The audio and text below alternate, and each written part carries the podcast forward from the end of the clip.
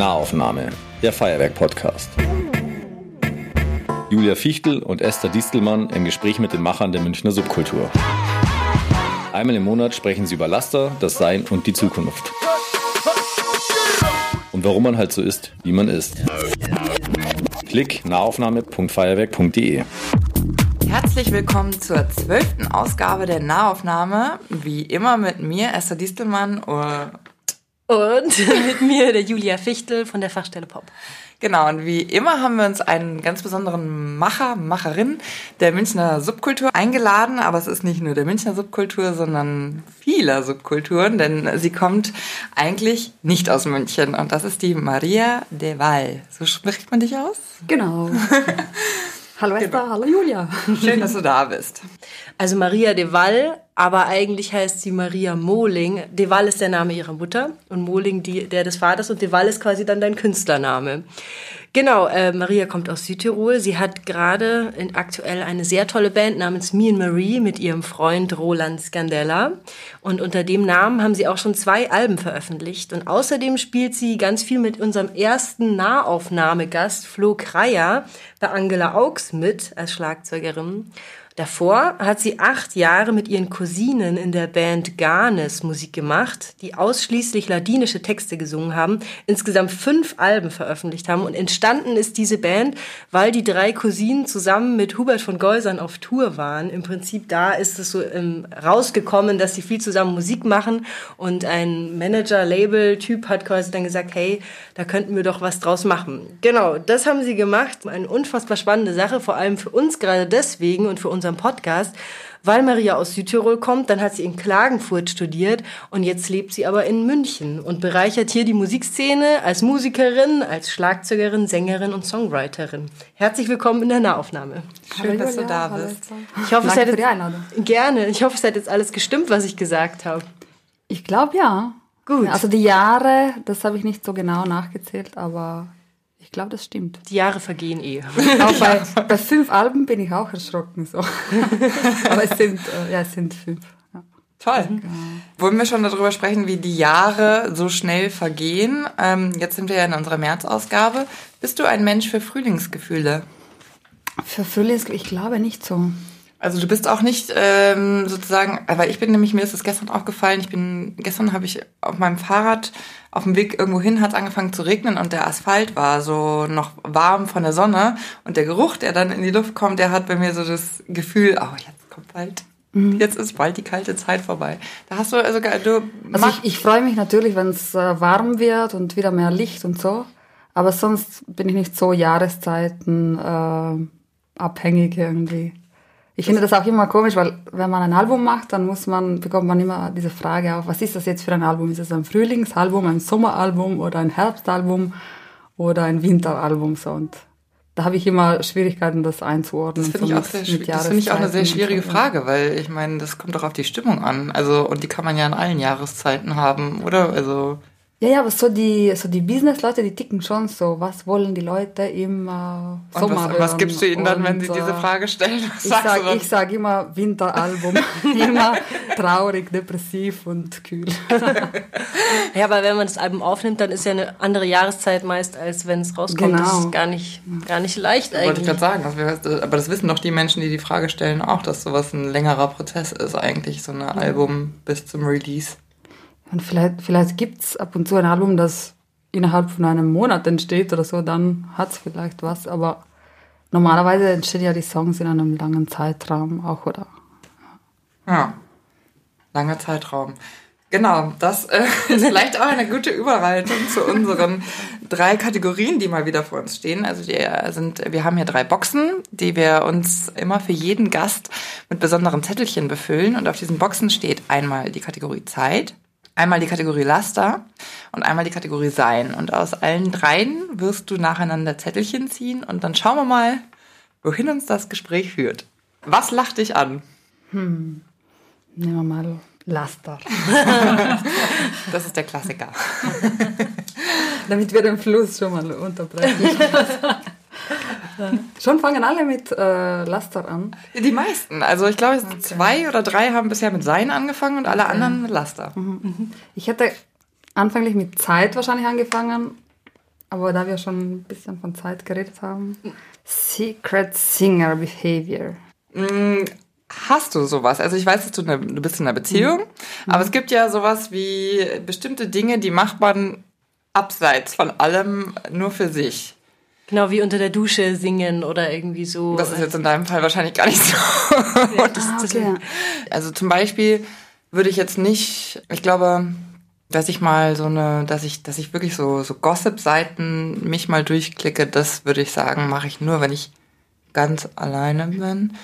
Also, dass ich jetzt zum Beispiel, voll peinlich, gestern habe ich auf das Foto geklickt von, da wurde mir irgendwo ins in Feed gespielt, hier haben Heidi Klum und Bill Kaulitz Sex und dann habe ich da drauf geklickt. Okay. Und das willst du eigentlich nicht, dass jemand weiß und hast das jetzt Nee, aber gerade voll, äh, eigentlich, who cares? Ich meine, Heidi Ja. Klum ist scheißegal und bei Bill Kaulitz noch mehr. Aber trotzdem habe ich drauf geklickt. Aber es ist lustig, ich habe genau bei Heidi Klum auch mal auf den Instagram-Account geguckt, als ich das gehört habe, dass die mit dem Bill Kaulitz, äh, nee, nicht mit dem Bill, das ist doch der andere, oder? Ach, was weiß ich, Kaulitz, irgendeiner. Also der, der mit den Dreads früher. Tokyo Hotel. Mehr kann ich Genau. mir nicht sagen, merken davon. Ja, egal. Auf jeden Fall habe ich da auch mal geguckt und dann dachte ich mir, warum eigentlich? warum schaue ich das jetzt nach? Ja, genau. Ist so super uninteressant, aber. Vielleicht eben, weil es eben Sachen sind, die man sonst nicht, ja, keine Ahnung, vielleicht auch. Oder so ein bisschen verurteilt, wenn andere das Ja, machen voll. oder die Gala lesen oder so. Oder liest du die Gala? Ja, jeden Tag zum Frühstück. Ich habe das Abo. Gibt es da ein Abo? Bestimmt. Äh, nee, die Gala lese ich nicht. Was hast du denn für ein, hast du sowas? So Oder Secret Singer Behavior, ähm, was mache ich dann für komische Sachen? Ja, vielleicht, wenn ich Angst habe, dann singe ich. So beim Autofahren zum Beispiel. Ich hatte mal einen Unfall und seitdem habe ich ein bisschen Fahrangst bekommen. So, ich muss mich immer ein bisschen überwinden zum Fahren. Und, äh, und dann, wenn ich alleine Auto fahre, dann fange ich an, ganz laut zu singen. Um dich zu beruhigen. Das, das beruhigt mich schon, ja. Das ist ja geil. Und dann aber so Songs oder einfach nur irgendwas und ganz laut oder. Ja, eher, eher laut. Nicht mal Songs, einfach so. la. so. Ja. Das, das finde ich gut. Das ist lustig. Darüber ist mir gerade eingefallen, dass ich früher, also ich war immer sehr viel Skifahren mit meinen Eltern, leider eben gerade nicht mehr so viel. Ähm, und da habe ich beim Skifahren immer mega laut gesungen, ist mir eingefallen. War das auch ein Coping-Mechanism? Ne, ich weiß nicht, also es war quasi so, wenn ich so ein bisschen, wenn es vor allem sehr steil war oder so. Also auch Angst singen. Ja, ja, ja, genau. Aber halt so, ähm, ich denke mir dann immer, weil für einen selbst, man hört ja dann den Fahrtwind und so, das hört man ja dann. Also dass man denkt, das hört keiner. Aber wenn jetzt jemand an der Piste am Rand stand und ich da mega laut singend runterkam, hat man das wahrscheinlich schon. Ja, aber also ich muss ganz ehrlich sagen, ich sage das jetzt mal, ähm, also ich meine, das ist, weißt du, wenn ich aus Angst singe, dann belästige ich auch andere Leute damit. Ne? Wenn ihr aus Angst singt, ist das etwas, was man sich gerne anhört, wahrscheinlich sogar noch. Also von daher, Das Angstsingen ist ein ganz besonderes Singen. ist das auch schief. Ja, es ist ja gut manchmal, wenn man, man sagt ja immer, man sollte nichts also aus Angst machen so. Angst ist immer ein schlechter Begleiter, aber ich finde nicht, manchmal ist es gut, auch Dinge aus Angst zu machen. So. Ich finde, echt, für mich ist Angst auch manchmal ein Antrieb. Ja, weil man das macht, um etwas zu überwinden. Genau. Also, beim, bei der Musik zum Beispiel, ich mache viele Sachen in der Musik aus Angst vielleicht, so, weil man, eben, das ist so ein Antrieb und es hat so eine bestimmte Energie, wenn man, Das ist eine interessante These. wenn man Beim- sich bei etwas überwindet, dann ist es, ja, Beim Aufnehmen oder live oder welchen Momenten? Immer. Immer. also oft, ja, live sowieso, da bin ich sowieso immer, ich weiß nicht, ob das Angst ist, ja schon, es ist, ja, es ist schon ein bisschen, Oder Anspannung. es ist beides. so. Aber Angst vor Versagen oder vor was? Ja, man, vor was genau? Vor Versagen? Auch nicht. Auch nicht Oder eine, vor einer Nacktheit? ja, wahrscheinlich ist es das, ja. Vor einer Nacktheit. Also quasi, dass die Leute anschauen und sagen, was macht die da eigentlich, oder wie? Oder was sind, äh, was ja, ist oder das? so, ja, es ist eine Mischung, eine Mischung so aus Versagen oder Nacktheit, so, ja, man muss drüber hinausgehen einfach und dann ist man automatisch in einer neuen Welt, so, die man, oder Angst einfach vor das, was man, vor das, was unvorhersehbar ist, so. Spannend eigentlich, dass man dann das als, ähm, also ich finde es ja sogar ähm, logisch, dass du das quasi dann so antrainiert hast, weil wenn- du das ja immer wieder überwinden musst und du schon so lange Musik machst, dann ist das halt dein Ritual. Ja, ja, aber irgendwann macht es Spaß. Aber ist es dann so, wenn du auf der Bühne den ersten Ton singst, dass das dann auch deine Angst nimmt, wenn der erste Ton so gefallen ist? Oder ist beim Spielen auch so? Ja, das, das schon so. Das ist, wenn meistens, wenn der erste Ton dann rauskommt und gut geht, dann ist man schon drinnen in diesem neuen. Aber durch die Stimme oder, also man muss dazu wissen, dass sie Schlagzeug spielt und singt gleichzeitig. Aber ist das auch durch Spielen? Also wenn du quasi erste Mal. Ja, einfach durch einen Ton, dann ob es Singen ist oder, oder Spielen so. Hauptsache, es hat angefangen sozusagen. Genau, also manchmal hat man auch diese Paranoias live so. Man müsste eigentlich ein, ein Buch schreiben über die Paranoias auf der Bühne so. Also die nimmt man irgendwann nicht mehr so ernst, weil man ja weiß, das ist alles nur äh, im Kopf. Und irgendwann findet man es selber lustig. Aber so zum Beispiel, wenn man dann singt und man hat das Gefühl, jetzt singe ich und der Ton kommt gar nicht raus. das sind schon so ein paar Sekunden. Äh, Ist das nicht so ein klassisches. Albtraum-Szenario für jeden Sänger? Also man macht den Mund auf, also und, und es kommt nichts raus. Also ist sowas nicht auch ein Albtraum? Also ich, weil ich träume wahnsinnig viel und ich habe immer Angst gehabt von nicht schreiben können. Also man steht da und man schreibt, aber es kommt nichts aufs Papier, weil ich bin Journalistin und dann ist es, das, das finde ich super, super scheiße. Dieses Gefühl, du tust, das ist genauso wie wenn du eigentlich das Gefühl hast, du möchtest jemanden ins Gesicht hauen und du schlägst aber daneben im Ja. Traum. Das ist so, das ist, das macht äh, ganz, ja, das ist schon so ein klassischer Traum auch. Ja. schon, oder? Ja. Ja, Ob es mit Singen ist oder mit Spielen oder so, das daneben hauen. Aber es ist, ist es denn tatsächlich schon mal passiert? Also ist das etwas, was re- real ist? Ich glaube nicht. Außer die Stimme ist weggegangen. Zu viel Haze Zu viel auf der Haze, Bühne. ja. Wenn die Nebelmaschine alle ein, einsprüht, dann ist es Aber ich- manchmal schwierig mit der Stimme. Ja, stimmt. Das wird alles sehr trocken dann, oder? Ja, dann hat man das Gefühl, man muss so husten und dann kommt nicht mehr viel raus. Aber diese Albtraumgedanken hat tatsächlich mein Freund mir erst heute früh erzählt. Ist er aufgewacht und hat gesagt so, ich war auf der Bühne und dann habe ich nicht das richtige Kabel bekommen und alles war nicht angestöpselt. Ich so, alles ist gut. Es ist nicht wirklich passiert. Also, ja, das ist schon eine Angst, die man wohl Eine Urangst. träumt. Aber ich meine, das ist gut, sagen, weil das macht irgendwie überempfindlich. So. Ja. Das ist ja, wenn man Angst hat, dann sind alle Sensoren und Antennen so super offen und empfänglich so für alles. So. Voll. Und das muss man ja sein beim Musikmachen. So, man hört anders und man spürt einfach alles anders. Ja, also ich finde, dass das, das ist eigentlich nur eine Art und Weise, also Angst, ich finde, dass Angst ist dann halt eine negative Konnotation. Aber eigentlich ist Angst in dem Moment eigentlich eher fokussieren. Ja. Und echt ganz genau achten auf, was muss ich jetzt eigentlich machen und wie soll es jetzt laufen und so. Also man wird eigentlich nur genau dadurch. Aber das ist natürlich, wo, woher kommt das? Aus einem Antrieb des Unbehagens, weil man nicht möchte, dass diese Situation auftritt und man dann dasteht und so singt wie ich auf einmal. Du redest sehr oft davon, wie du singst. Irgendwann musst du mir mal was vorsingen. Ich singe ganz, ganz, also ich singe unheimlich gerne, aber ich singe einfach schrecklich. Also ich habe einfach keinen Ton, den ich halten kann. Ich, ich habe ja Instrumente gespielt, das ähm, weiß ich schon, wie ein Ton ungefähr klingen soll, ähm, aber ich, meine Stimme ist einfach fürs Sprechen, aber nicht fürs Singen geeignet. Aber es gibt, ich kenne viele Leute, die sagen, sie können nicht singen und dann singen sie total gut. Ja, okay, das sind auch diese Menschen, die sagen, oh, meine Klausur das ist echt nicht gut gelaufen und dann haben sie eine Eins. das ist bei mir so eine, eigentlich eine recht realistische Einschätzung dessen, was ich kann und auch das Feedback, was mir meine Umwelt gibt. Esther, bitte. Bisschen leiser. Deswegen ist es bei mir auch so ein, das ist ein Secret Behavior. Ich stehe unter der Dusche und singe unheimlich laut irgendwelche 80er Jahre Hits und ähm, So mit dem Radio dann? Oder? Nee, nee, einfach ich, mir fällt sowas ist.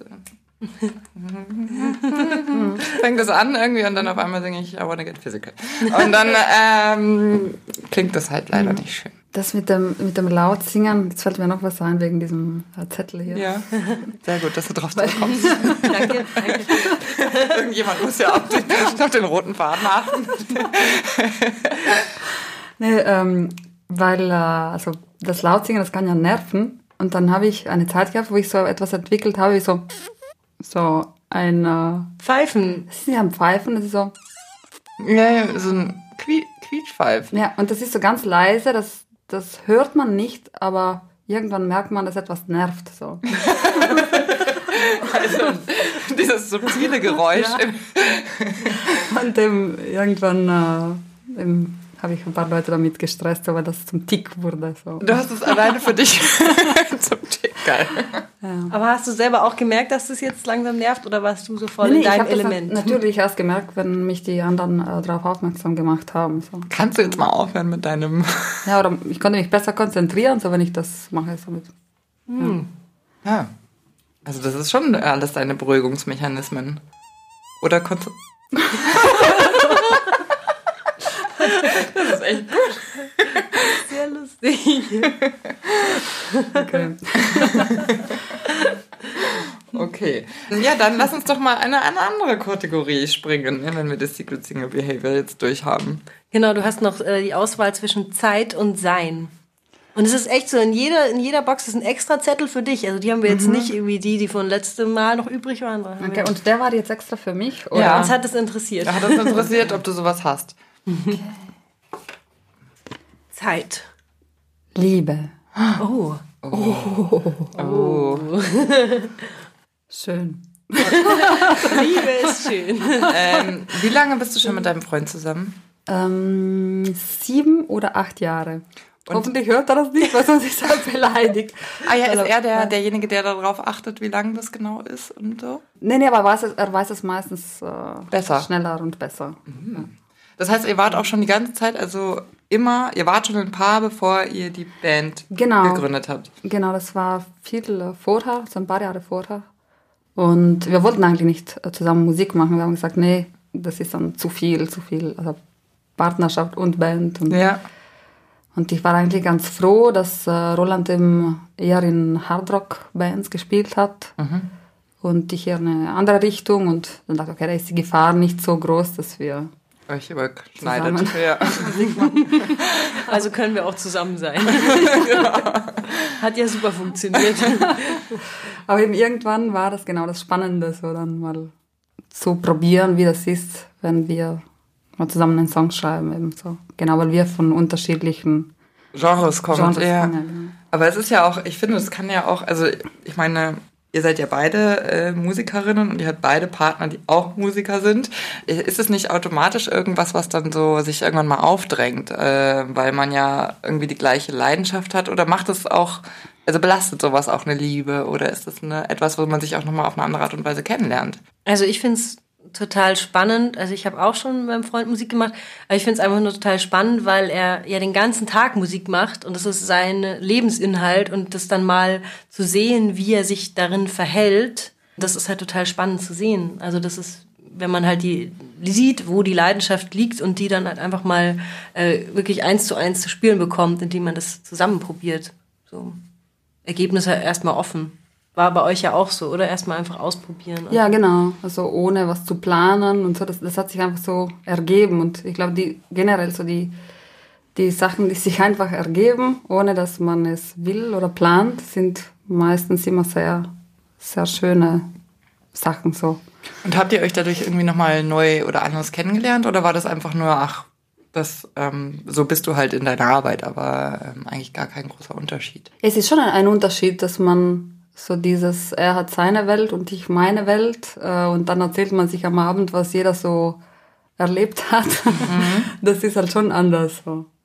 Und Aber ich finde es was sehr Schönes, wenn das gelingt. Also einmal hatte ich das umgekehrte auch, dass es nicht funktioniert hat und von dem her, das hängt einfach von der Von der- Typologie ab. Von es hat nicht funktioniert, weil, äh, wegen ständig Streiten so und weil man Ja, unterschiedlicher das- Ansicht war. Genau, das, das muss man ähm, ein bisschen aufpassen, weil so Partner oder Geschwister oder so, da hat man manchmal, wenn man viel zusammen ist, wenig Respekt, so, dass Ja. man schnell mal den Ton, äh, äh, den falschen Ton hat. Und genau, da, da mussten wir schon sagen, okay, würde ich jetzt auch so reagieren, wenn jetzt jemand anders da Ja. wäre oder wenn du nicht mein Freund wärst. Und so das mussten wir so ein bisschen ausbalancieren, so der, der Ton, wie wir miteinander umgehen. Und, aber das hat sich gut eingespielt, oder Julia? Finde ich schon. Ich finde nicht, dass ihr viel streitet. Und Aber die, die Julia kann das beurteilen, weil ihr nämlich zusammen in einer Band spielt. Genau. Beziehungsweise du, ich spiele spiel, äh, Live-Bass ähm, bei Me Marie. Genau. Und singt auch. Und ich singe ein paar Backing Vocals. genau, aber diese Erfahrung mit Leuten in der Band zu sein, denen du sehr nahe stehst, hast du ja auch durch Garnes mit deinen Cousinen. das war bestimmt dann auch manchmal so grenzüberschreitend, kann ich mir vorstellen. Ja, bestimmt, ja. Und wie war das dann eigentlich? Also Mean Marie, gab's die schon und Garnes hat und du bist bei Garnes ausgestiegen? Mhm. Oder, oder bist du bei Garnes ausgestiegen und dann hat Mean Marie angefangen? Nee, das waren ein paar Jahre, wo ich beides gemacht habe. Genau. Und das war eben schon schwierig, dann manchmal das zu koordinieren, weil vor allem so Garnes, das ist ähm, ein Projekt eher so im Kulturbereich. Und da kann man so vom Booking her, kann man zwei Jahre voraus total gut planen. So. Und äh, mir und Marie, eher so im Indie-Bereich, da werden die Konzerte oft zwei Monate vorher äh, ausgemacht. Und äh, ja, das, dann ist es dann schon schwierig, äh, das zu koordinieren, so dass War das- beide Bands. War das für dich ein Spagat, dieses, dieses Hochkultur- und dieses Subkultur-Ding? Oder ist das etwas, was es eigentlich spannend gemacht hat, so ein bisschen jeder, beide Welten? Ja, voll, voll spannend, so, so komplett andere Welten. Aber eben auch von der Musikrichtung her ist es schon total ein anderes äh, Körpergefühl einfach vom Erklär mal ein bisschen, also die, äh, mit deinen Cousinen hast du ja etwas gemacht, was auch sehr viel Lokales hat, äh, weil ihr habt ja auch auf Ladinisch gesungen, Mhm. ne? Also du bist in ladinischer der Sprache aufgewachsen. Genau, das ist meine eine, Muttersprache. So. eine von vier Sprachen in Südtirol, oder? Von drei. Äh, drei, genau. Ja, Genau. Und, äh, Sprechen nur 30.000 Menschen, gell? In Genau. zwei Tälern. ja. Und ich stelle mir das vor, dass man das, das also das eine sozusagen, das, das eine ist eher was Lokales, eher was, ähm, was aber dann in der, in der Hochkultur mega gehypt wurde und das andere ist etwas, was aus der, aus der Subkultur kommt. Wo hast du dich denn mehr dazugehörig gefühlt oder ist das, kannst du das gar nicht so unterscheiden? Also so das äh, hat sich schon so entwickelt natürlich, dass ich mehr zu, eben zu mir und Marie, zum aktuellen Projekt dazugehörig äh, fühle, weil es hat auch mit einer Veränderung zu tun und mit Geschmack, auch so musikalische äh, Entwicklung zu tun. Genau. Aber eben für mich so in der Zeit, wo ich beides gemacht habe, da habe ich mich manchmal so gefühlt, so wie äh, zwei Persönlichkeiten, so wie bisschen äh, schizophren. So, das ist jetzt die Ganas Maria und das ist jetzt die mir und Marie Maria so. Und das geht schon eine Weile, aber ähm, irgendwann. War es das anstrengend? Ja, ja. Aber ich glaube, das hat viel damit zu tun, dass, einfach, dass wir einfach zu viel gespielt haben. Dann in, ich glaube, es ist so ein Jahr, da hatten wir so 200 oder mehr, zwei- 200 Konzerte im Jahr. Aber das sind ja dann nur die Konzerte, dann ist ja noch Studiozeit äh, und Promotermine und so. so. Deswegen, ich hatte auch, ich wohne ja schon länger in München. Ja. Aber ich hatte nie das Gefühl, dass ich in München wohne, weil äh, München war immer die Stadt, wo ich zwischen den Tournees so dann Kurz die Koffer hingestellt habe. genau zum Ausschlafen, Äh, zum Wäsche, Wäsche waschen. Und deswegen, es fühlt sich nicht so an, als ob ich sieben Jahre hier, hier wohne oder acht Mhm. oder neun. München, die Hausarbeitsstadt. München die Stadt, wo ich meine Wäsche wasche. ja, ich habe erst dieses Jahr so erst ein bisschen Zeit gehabt. Äh, Überhaupt anzukommen. ja, genau. Und um jetzt mal wieder zurück auf deine Liebe zu kommen, äh, und dann hast du deinen Freund, hast du dann wo kennengelernt? Den habe ich in der Schweiz kennengelernt. Da hat er beim Radio gearbeitet damals und war da auf Promotour mit meiner Band Garnesem und da haben wir uns kennengelernt. War Da das hat Liebe der auf den Roland ersten die Blick, oder Maria was? gespottet. ja, wollte ich gerade sagen, war das äh, Liebe auf den ersten Blick oder was war Nee, ich glaube, also wir haben uns schon gemocht da, aber wir haben uns dann innerhalb von, von ein paar Monaten immer wieder dann äh, auf den gleichen Festivals äh, getroffen. Und, Nicht zufällig. Weißt du das? Hat der Roland mal erzählt im Tourbus. Ehrlich? Ja, der ist jetzt ja leider nicht hier. Aber er hat nur erzählt, dass er schon irgendwie so geschaut hat, dass dann Garnis irgendwo spielen konnte bei irgendeinem Festival und ähm, wo er dann natürlich auch hin musste oder Ja, wollte. es waren schon ein paar Zufälle so, dass genau einen Tag nachdem wir da waren, zum Beispiel, hat der Booker von einem Festival in Roland als äh, Musikredaktor gefragt, welche, sie haben noch zu wenig äh, Frauen auf dem Festival. Und dann haben sie die, Redaktion hat gefragt, welche Frauenbands gibt es oder mindestens wo eine Frau mitspielt. Und wir waren am Tag vorher da und dann, klar, kenne ich, gar nicht. und genau, das war so. Und dann wart ihr die einzige Frauenband auf diesem Festival? Ich weiß nicht mehr genau, aber ich glaube, viele waren es nicht so. Ja, so wie überall. Wollte ich gerade sagen, das ist ja Standard, oder? Genau, so quasi prozentuell, wie das äh, gerade ist, aber wurde bestimmt ein bisschen mehr so in den letzten Jahren. Oder was schätzt ihr so? Wahrscheinlich habt ihr bessere. Äh, also bei den großen, bei den großen Festivals ist es ja immer äh, wieder so, dass zu den Festivalsaisons, wenn die Plakate dann rauskommen, die große Kritik ist, dass da, äh, wieso sind die mhm. Major oder die Hauptacts äh, eigentlich alle männlich? Äh, liegt ja auch daran, dass das Booking ja auch sehr viel männlich mhm. ist. Ähm, männliche Seilschaften, glaube ich, in der Musik extrem sind. Also auf jeden Fall könnt ihr, glaube ich, auch wieder besser mhm. beurteilen als ich. Das ist immer nur das, was ich dazu lese. Und das ist einfach jedes Jahr ist das wieder Thema, wenn sozusagen die Festival-Lineups dann bekannt gegeben werden. Und ich habe mich auch gefragt, äh, wie sich das dann anfühlt, als Frau dann nachträglich nominiert zu werden, weil man, oh, wir haben nur noch, wir haben noch gar keine Frau drauf. Wie ist, mhm. also ist, fühlt man sich dann da, auf der einen Seite ist man wahrscheinlich dankbar, dass man die Plattform bekommt, aber ist das mhm. etwas, was einen auch wütend macht? Dass ja, man schon, es ist, es ist beides so. Einerseits äh, möchte man nicht so diese Ausnahme sein, weil das ja. Scheiß gute Frau bin ich nicht sein, genau. Ja, ja, und andererseits, klar, ist es auch ein, ein Vorteil, so, wenn, das kenne ich als Minderheit, so, wenn irgendwelche Plätze reserviert werden für äh, Minderheiten. Äh. das, das, ist meine ja, Minderheitenerfahrung. Ja. Sonst sterben wir ja alle aus. ja, und wie ist es dann so, wenn dann drei Frauen dann da auf der Bühne waren? Äh, wurdet ihr immer ernst genommen? Ja, also eigentlich schon, ja. Also es war nicht am Anfang so, ähm, wisst ihr überhaupt, wie das Mikro angeht oder? Nee, also das, das habe ich selten die Erfahrung gehabt so. Also keine Diskriminierung. Das ist eher, eher so am Schlagzeug zum Beispiel habe ich das eher erlebt. Ab und zu mal, was waren so Beispiele, wo ich mir gedacht habe, okay, hättest du das jetzt einem Typen auch gesagt? Wahrscheinlich äh, nicht so. Oder ja, ja, dieser Effekt, oh, du spielst Schlagzeug, ah, Schlagzeug spielst du so das einerseits nervt, aber andererseits denke ich mir, ist ja egal, mach einfach. Ignorieren und weitermachen, also nichts irritieren lassen. Das so. Ist das bei dir beim Bass auch so? Ja, ja, voll. Also war früher auch oft so, also dass ich eben, dass mir nicht zugetraut wurde, dass ich das Instrument ähm, beherrsche. So, sondern halt eher so, dass ich es halt so ein bisschen spielen, so auf, so mitzupfen oder so. Das hat mich schon immer sehr gestört und dann aber eher angetrieben, dass dann halt das beweisen, dass ich das kann irgendwie.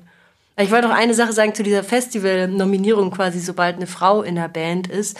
Ich glaube, also es ist natürlich, erstmal kriegt man es nicht oft mit, wenn man jetzt als Frauenband oder so dann da gebucht wurde, weil viele Frauen drin sind.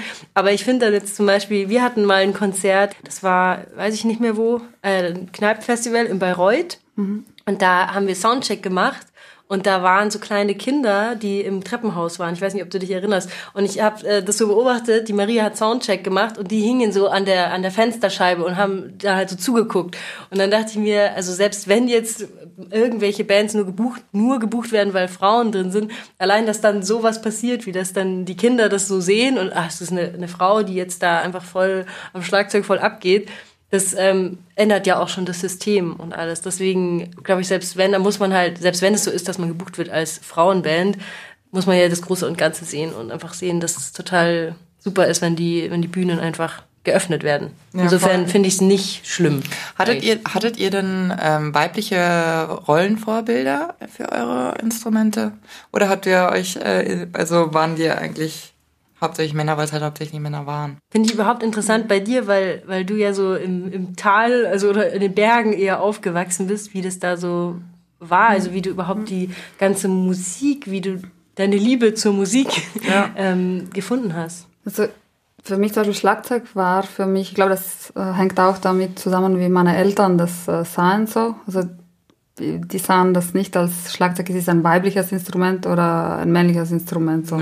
Das ist ja auch nicht eigentlich. Und das, ich hatte das äh, nie dieses Gefühl, dass ich jetzt als Frau nicht Schlagzeug spielen sollte. Also ich hatte einfach Bock, Schlagzeug zu spielen. Und, aber dann so im, Nachhinein habe ich ja gemerkt, okay, äh, das ist jetzt... Äh, Wenig andere Frauen. Nicht so, bin jetzt unterrepräsentiert. da. Wann hast Und du da angefangen mit Schlagzeug zu spielen? Also mit 16. Mhm. So, ja. mhm. Oder, also bei uns in der Schule war das auch nicht so äh, selten, weil es war ja eine Schule, Schule wo, glaube ich, 80 Prozent äh, Frauen waren. Mhm. Ja. Aber so im Studium dann in Klagenfurt habe ich dann gemacht, bei der Aufnahmeprüfung, oh, so 15 Leute warten da und ich war die Einzige so. Die einzige Frau? Ja, ja, und mhm. dann äh, hieß es schon auch oft, ja, die wurde nur genommen, weil sie eine Frau ist und so Das ist dann schon, äh, Boah, das ist ein Schlag ins Gesicht. ja, und dann ist halt entweder du ärgerst dich und streitest mit denen ständig oder, Oder du spielst oder du einfach. machst es einfach, aber auch ohne, ohne irgendwie, ich will, werde es ihnen schon zeigen, so ohne diese Attitüde einfach machen oder ohne, dass man diesen äh, Frust irgendwie merkt. So, ich glaube, das ist das Beste, was man machen kann, indem man es einfach macht und Ja. viel und irgendwann wird es schon mehrere geben. Oder beim Unterrichten zum Beispiel. Ich habe zwei Jahre unterrichtet in der Musikschule. Auch Kinder so im Alter von sieben oder sieben bis, bis 14. Da habe ich schon auch gemacht. So die ersten Unterrichtsstunden hatten manche Schüler, die, vor allem die, die ein bisschen größer waren, die halt diese Vorbilder haben im Schlagzeug, diese Muskelpakete, äh, Pakete, die voll reindreschen. Die hatten so mit dem Bild so zwei, drei Stunden äh, zu kämpfen, so dass sie jetzt eine Schlagzeuglehrerin haben. Jungs und Mädchen oder Ähm, ich Waren's eh nur Jungs? Nur Jungs, ja. nur Schüler? ja. Krass. Hast du noch eine Frage zur Liebe? Oder sollen wir weitergehen? Ich würde eigentlich mal weitergehen ähm, zu der letzten Kategorie äh, namens Sein. Ja. Ich habe hab schon so ein bisschen Hoffnung, was du da ziehst, aber Ehrlich? ja, Dürft ihr eigentlich auch äh, mal ziehen? Nee.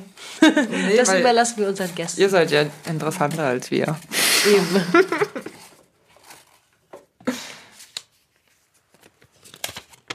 Ja! Das war das, was du dir gewünscht hast. Ja, das habe ich mir gewünscht. Kirche, mein Lieblingsthema. Ja, meins auch.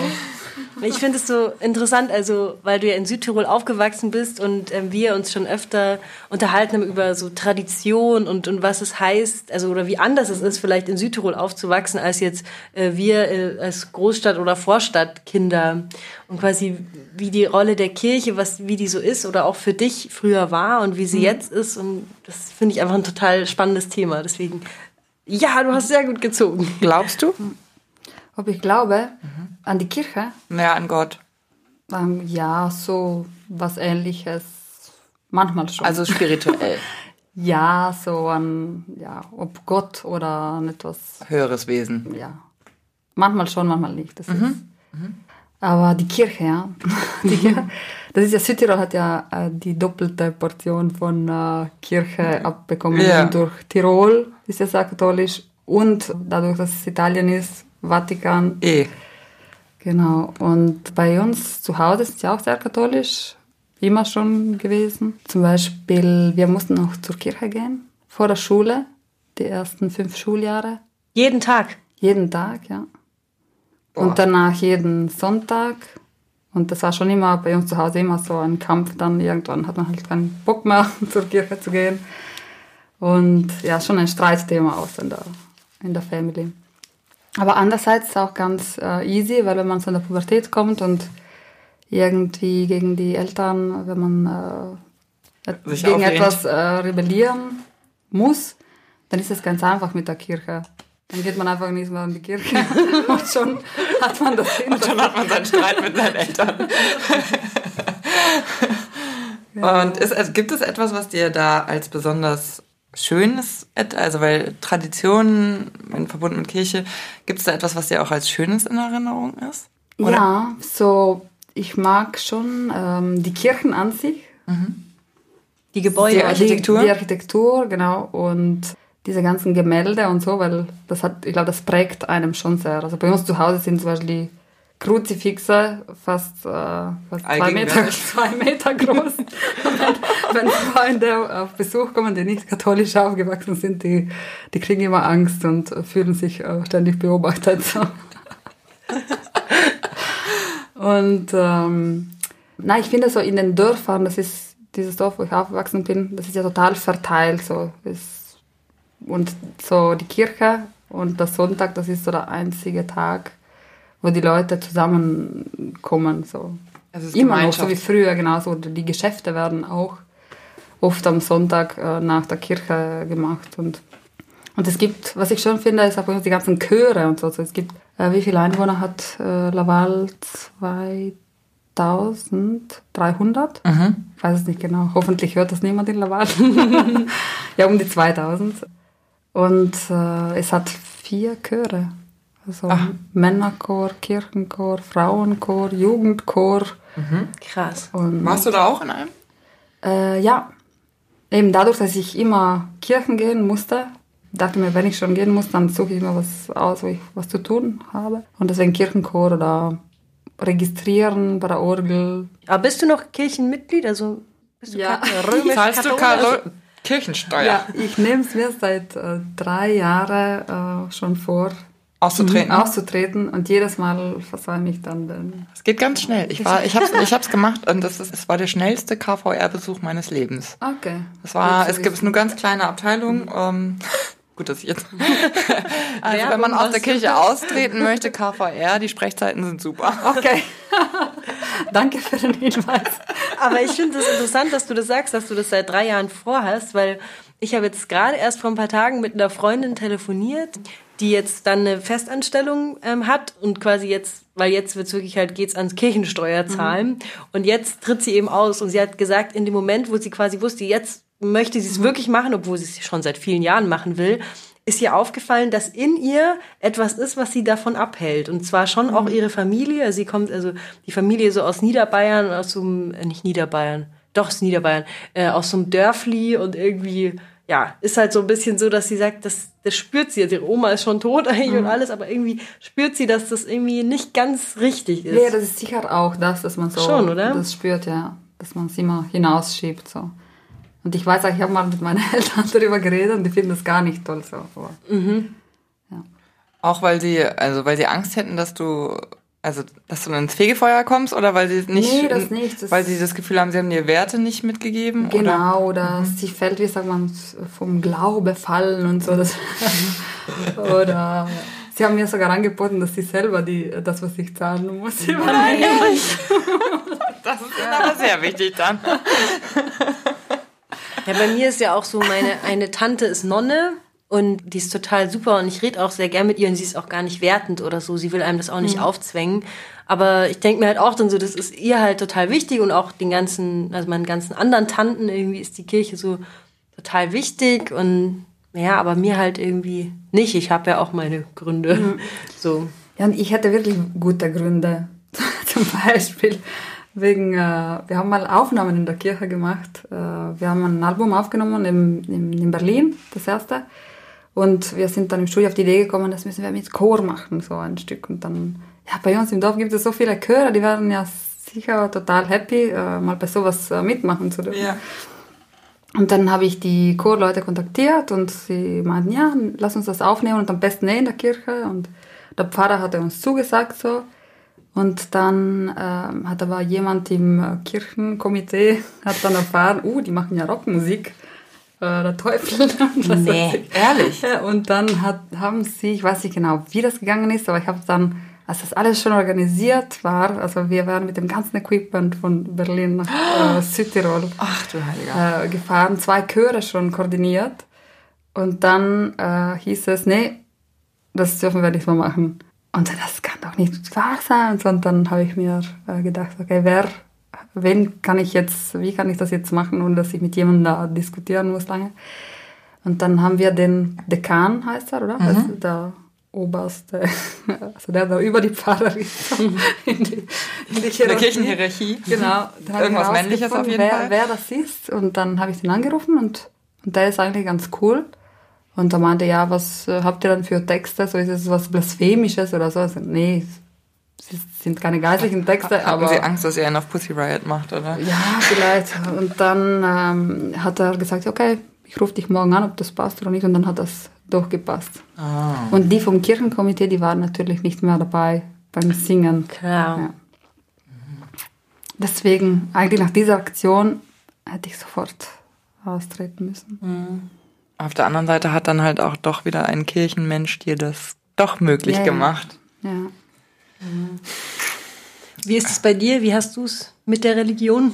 Also ich habe ein großes Problem mit der katholischen Kirche, weil ich die Rolle der Frau nicht mag, weil ich ein Problem mit dem Umgang mit den Missbrauchsfällen habe und weil ich ein Problem generell damit habe, dass sozusagen ein sehr starker Unterschied zwischen den Geschlechtern ist. Ich habe auch mit der, ähm, also für mich ist Kirche und Staat auch etwas, was absolut getrennt sein muss. Und das ist etwas, was ich hier in Bayern und überhaupt in der Alpenregion auch teilweise sehr äh, bedenklich finde.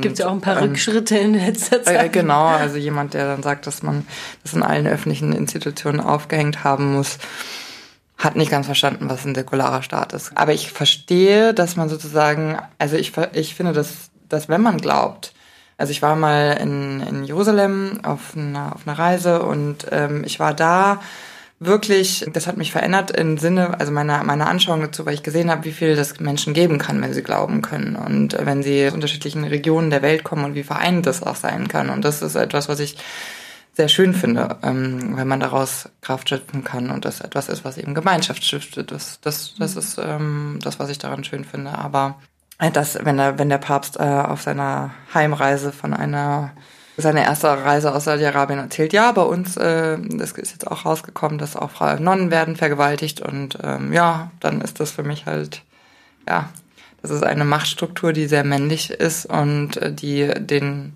Kindern und Frauen äh, sehr häufig äh, sehr starken Leid zufügt und deswegen kann ich es eigentlich nicht, ähm, kann ich nicht dahinterstehen. Ich bin auch mit dem Tag, als ich äh, äh, berufstätig geworden bin, ausgetreten. Mhm. Aber wegen der Frauenrolle in der Kirche, das, da fällt mir ja noch ein Beispiel ein. Äh, mein Vater hat mir mal erzählt, dass der Pfarrer, da ging damals, er wusste halt, okay, da in dieser Familie sind sie musikalisch und wir brauchen einen Orgelspieler. Mhm.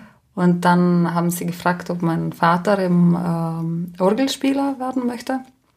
Und eben, weil er ähm, der Älteste war, also musste auch schon zu viel helfen zu Hause, hatte ähm, keine Zeit. Keine Zeit ja.